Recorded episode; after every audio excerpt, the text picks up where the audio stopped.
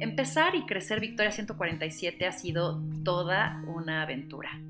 Ha habido días increíbles, otros de mucha frustración, pero sin duda me ha dejado severos aprendizajes y me ha motivado a querer seguir cambiando al mundo. Yo creo que la tendencia de las nuevas generaciones es más visual, o sea, temas mucho más visuales, con mucho menos textos. Pero es el reto que tenemos los medios eh, editoriales digitales de, cumplir con, este objetivo y poder hacer que, este, que esta audiencia realmente le interese el tema y se adentre a buscar y a profundizar un poquito más. Las cosas se dan solitas. Yo la verdad creía profundamente en mi idea de negocio y creo que eso fue lo que me ayudó a desarrollarlo tan rápido.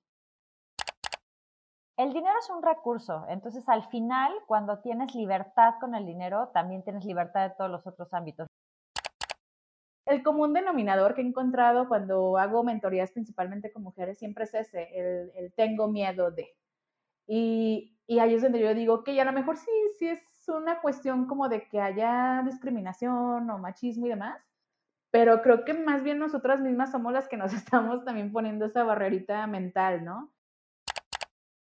Yo considero que un espacio seguro para una mujer es un espacio que esté libre de violencia, que sea inclusivo y que sea libre de odio. Si tú no has sido testigo de algo eh, o no te ha pasado a ti, tu experiencia no es universal y le tienes que creer a las otras personas. Aún falta mucho camino por recorrer para que las mujeres artistas gocen de los mismos espacios de difusión y exposición que los hombres, y más aún para que sus obras se evalúen y coticen al mismo nivel. Es por esto que en este mes quisimos reconocer a las mujeres que han abierto y recorrido un camino difícil desde hace más de medio milenio y hasta la actualidad. La única diferencia entre ser mujer u hombre en esta carrera es como la visión externa de, las personas que te están viendo, que pues como que todavía es un shock un poco ver a una mujer pintando. Cuando empiezas a entenderte mejor, es una forma muy amorosa de quitarle esta idea negativa que tenemos al típico, ay, es que está en sus días. Y más bien, nosotras empezar a cambiar la conversación, darle la vuelta y decir, sí, o sea, estoy en mis días y entonces voy a aprovechar para dejar ir todo lo que ya no me sirve, ¿no? Tanto física como, como emocionalmente. Yo creo fielmente que una pieza hecha a mano, eh, detallada, pensada y no hecha en serie y que sea parte de, del fast fashion, tiene mucho más sentido y a mí me gusta mucho más. O sea, yo prefiero ir y comprar algo que sé que solo lo tengo yo o que lo hizo alguien que de verdad lo necesita y que estoy apoyándolos, a ir y comprar, o sea, por todos lados. ¿A quién sí le doy los 15 minutos?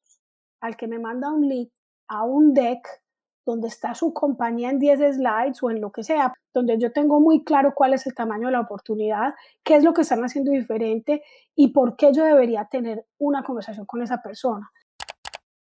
Hoy todo está inventado y simplemente estamos reinventando sobre lo inventado. Em, y entonces los productos se pueden reemplazar y pasado mañana pueden copiar tu producto, pero si tú tienes una marca posicionada que realmente conecta con los seres humanos que están detrás de la compra, es mucho más difícil que esa persona diga chao, simplemente porque vale 100 pesos menos me voy a ir. ¿Cómo tomas decisiones de acuerdo a tus prioridades? ¿Cómo de pronto ese nuevo servicio que te acabas de sacar de la super manga te va a costar tu tiempo y el de tu equipo a decir no e ir por algo que ya eficientaste, que ya profesionalizaste, de lo cual eres experta, de lo cual ya aprendiste y va a ser mucho más fácil y ágil, ¿no? El trabajar el tema de niños es también estar mucho observando qué es lo que a ellos les gusta, qué retos actualmente tiene la infancia en el mundo y a partir de ahí ¿qué puedo aportar yo como persona, como creador de juguetes y como marca para provocar un, impacto positivo?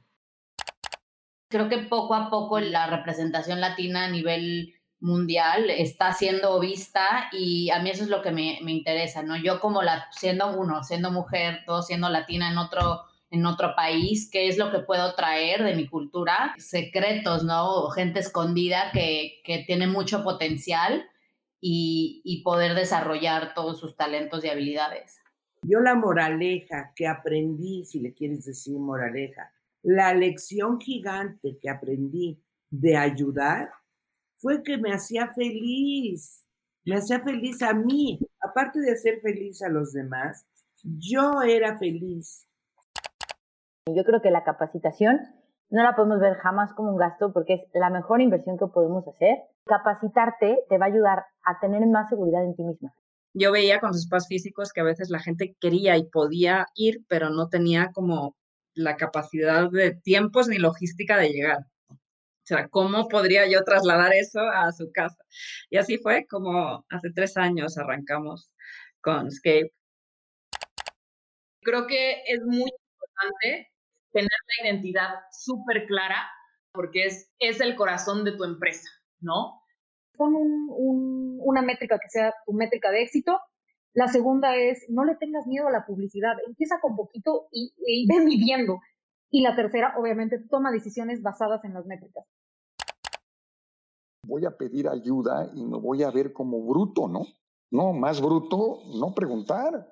Vaya, una de las cosas en mi experiencia de emprendedor es, si yo hubiera tenido la capacidad de decir, oye, ¿me ayudas? Y la realidad es que a los números le tomamos muy poca importancia y ha sido uno de los graves errores, incluida yo, que hemos tenido en, en nuestras historias de, de la empresa. Una parte muy importante de nuestra identidad está relacionada a quiénes somos profesionalmente. Entonces, si, tú, si en tu chamba tienes que estar ocultando una parte de quién eres, tienes que estar editándote, eh, pues entonces estás un poco sacrificando parte de tu energía, de tu compromiso en algo que no tendrías que hacer, ¿no? Es un ejercicio constante estarnos analizando y mostrarnos cómo somos y siempre desde esa posición a hacer nuestros productos, nuestros servicios y toda nuestra oferta. Hoy yo me siento orgulloso de haber salido de la cueva. Me siento orgulloso de formar parte de una comunidad que a pesar de las adversidades nunca ha dejado su lucha a un lado y pelea no solo por sí mismo, sino por todos los colores que nos componen. Sacrificar, a lo mejor perder todo, pero sí lanzarse, porque al final de cuentas, si yo lo pude hacer, como te dije antes, lo puede hacer quien sea. Y si no tienes fe en ti misma, que es la mayoría de personas, yo que si realmente se atrevieran a decir, nadie tiene fe en sí mismo, hay, que, hay que también perseverar. Yo después de 15 años estoy viendo frutos de lo que si me hubiera dicho a los 7 y a los no, a los 15 sigo, sigo pujando para, para que funcionen las cosas. Entonces, la perseverancia, el poder de sorprendimiento, el, el que te valga este, fracasar y quedar mal con quién. O sea, pero yo creo que sí es, es meterle la carne al asador. En los últimos años hemos visto cambios y desplazamientos entre los colectivos y demandas que impulsan. También hemos visto crecer confrontaciones duras al interior del movimiento por diferentes visiones e ideas. Y es que esto es parte de la historia de la diversidad, una historia que sigue apenas contándose y a la que todavía le falta mucho no solo por mejorar sus vidas y su autodeterminación, sino para con ello transformar la sociedad en la que vivimos. Las cosas no siempre van a salir de la mejor forma, siempre van a haber issues, siempre van a haber eh, pruebas, así es como yo lo veo. Y tú tienes que estar eh, como consciente que, pues que lo vas a, o sea, vas a salir de esto, pero si estás bien, o sea, si estás con lo que decía, si tú estás bien, si tú estás contento y si tú estás gozando lo que estás haciendo, va a salir, como sea, pero va a salir. Pero si no lo estás disfrutando y si ya se vuelve como una, una, una bolsa de piedras que estás cargando y te estás lastimando, pues la tienes que soltar y decir, a ver, ¿qué, ¿qué estoy cargando? ¿Qué es lo que estoy haciendo? ¿Por qué hay una desigualdad en el mundo de los negocios? ¿A qué problema te enfrentas?